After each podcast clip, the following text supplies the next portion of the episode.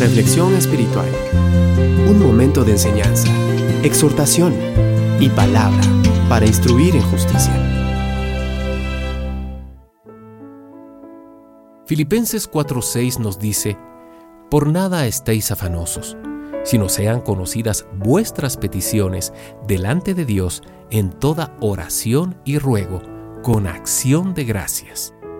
Al momento, en este mismo instante, probablemente tienes pocos recursos a tu disposición para suplir una inmensa cantidad de necesidades urgentes.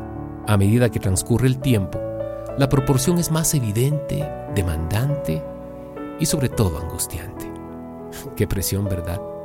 Por eso y con justa razón, tu primera reacción lógica es preguntarte, ¿de dónde voy a obtener lo que necesito hoy? ¿De dónde voy a obtener lo que necesito ahora? La verdad es que humanamente no tienes de dónde. Las fuentes de provisión ya se agotaron por completo. No hay de dónde sacar más por mucho que busques o toques puertas.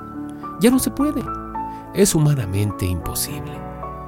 Pero mantén la calma. No permitas que esta situación tan terrible te lleve a la desesperación ni a tomar medidas que Dios no aprueba, pues las consecuencias serían mucho peor.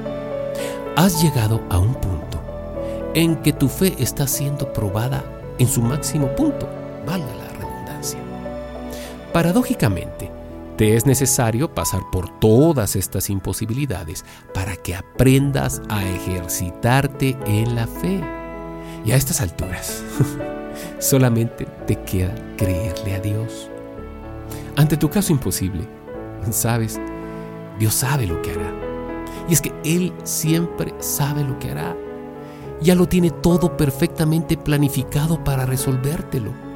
Tú no entiendes cómo procederá, ni qué situaciones permitirá. De lo que sí has de tener la plena seguridad es que te proveerá de manera milagrosa. No en tu tiempo, en su tiempo. No razones con Dios. No le pongas condiciones, no le cuestiones.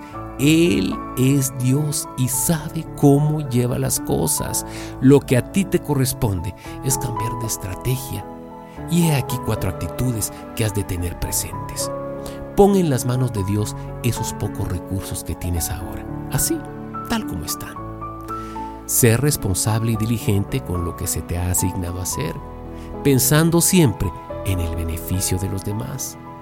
Descansa en la fidelidad, la soberanía y en el poder sobrenatural de Dios. Y regocíjate por el milagro que Dios hará en tu vida y en la de los tuyos. Pon en práctica desde ahora estos cuatro consejos y verás cómo todo se inclinará a tu favor y a pesar de las pésimas condiciones externas que ahora te rodean, Dios hará un milagro. Aprende del testimonio del apóstol Pablo, quien desde una oscura cárcel en la que se encontraba prisionero, escribió lo siguiente en Filipenses 4:4.